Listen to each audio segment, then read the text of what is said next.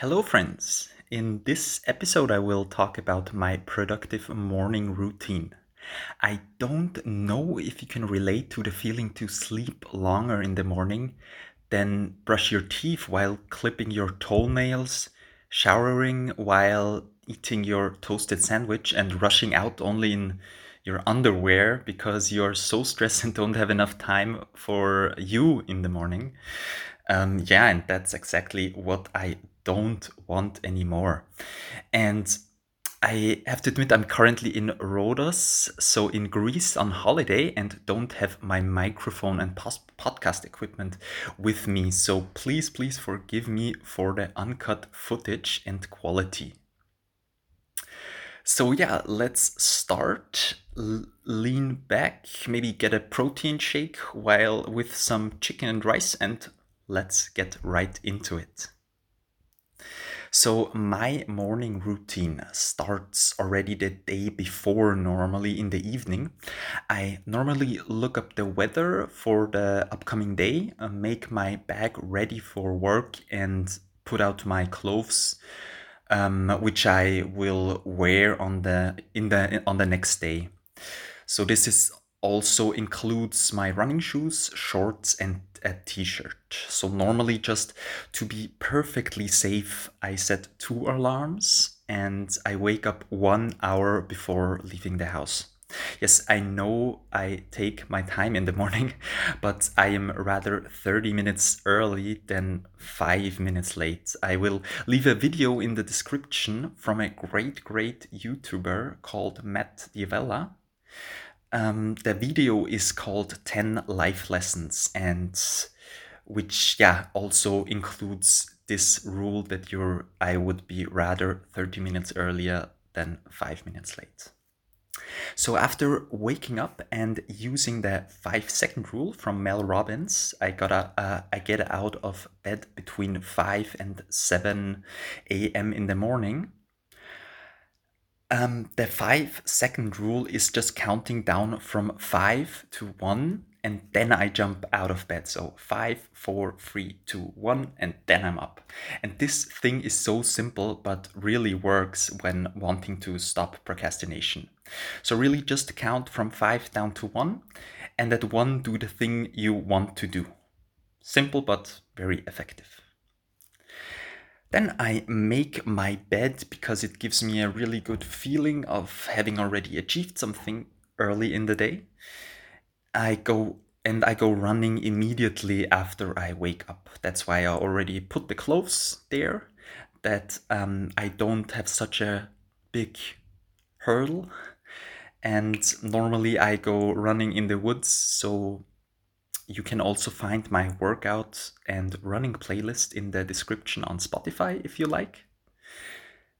To working out at, in general, a 2011 study looked at 127 depressed people who hadn't experienced relief from SSRIs. That's a common type of antidepressant.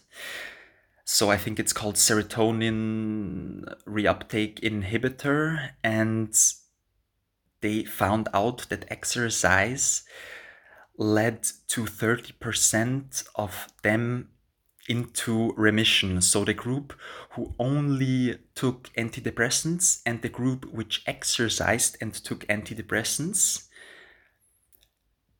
about 40% of them got depressed again.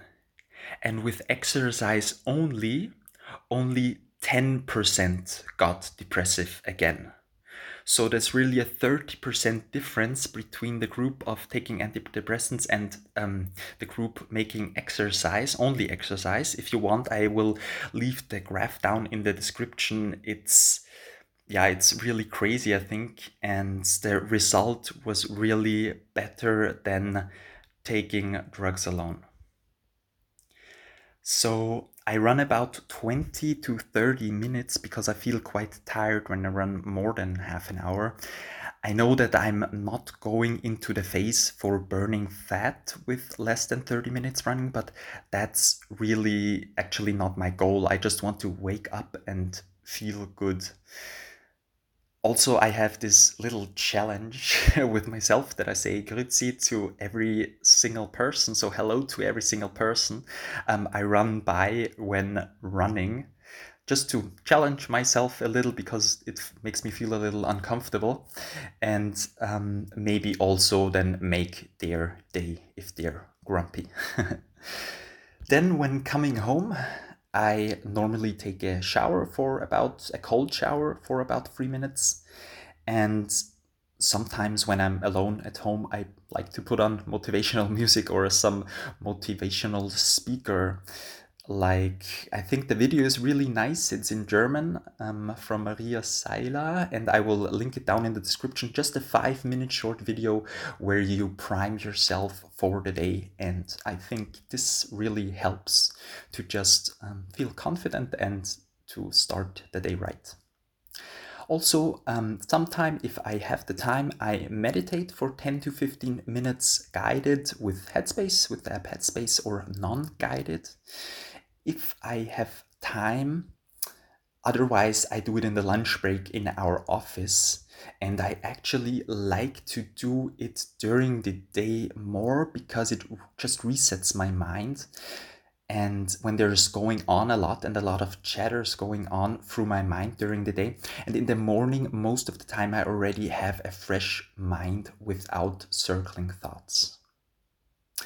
I try not to look at my phone in the morning, and normally I also fail. I often check WhatsApp or watch something on YouTube. I normally try not to react to the needs of others the first one to two hours and just use this time, the, the morning time for me and only for me. But yeah, I don't always succeed the the thing I really don't do for already years is that I don't watch the news in general. Also not in the morning and don't read the newspaper. The real important and major headlines you will soon or later hear from friends, I noticed, or family or strangers also shouting that the world is coming to an end. I mean, let, let's be let's be honest do you really remember what you read in the newspaper in the morning?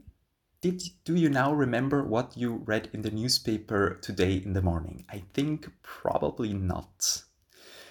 And if you say, okay, I want to read the newspaper no matter what, I want to just um, know what's going on in the world, there's also a good alternative to not read negative headlines.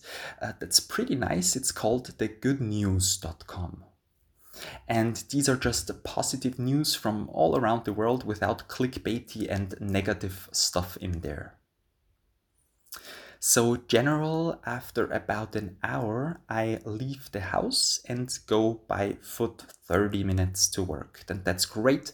Another time to wake up and to also get some fresh air as well.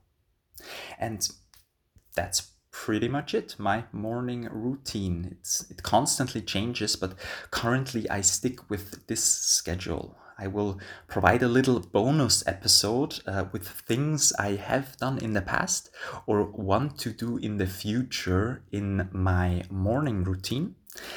I hope you liked this this this podcast episode and maybe you have also found something helpful, some helpful activities to integrate into your morning routine. See you, greetings from Rhodos, and until next time. Bye bye.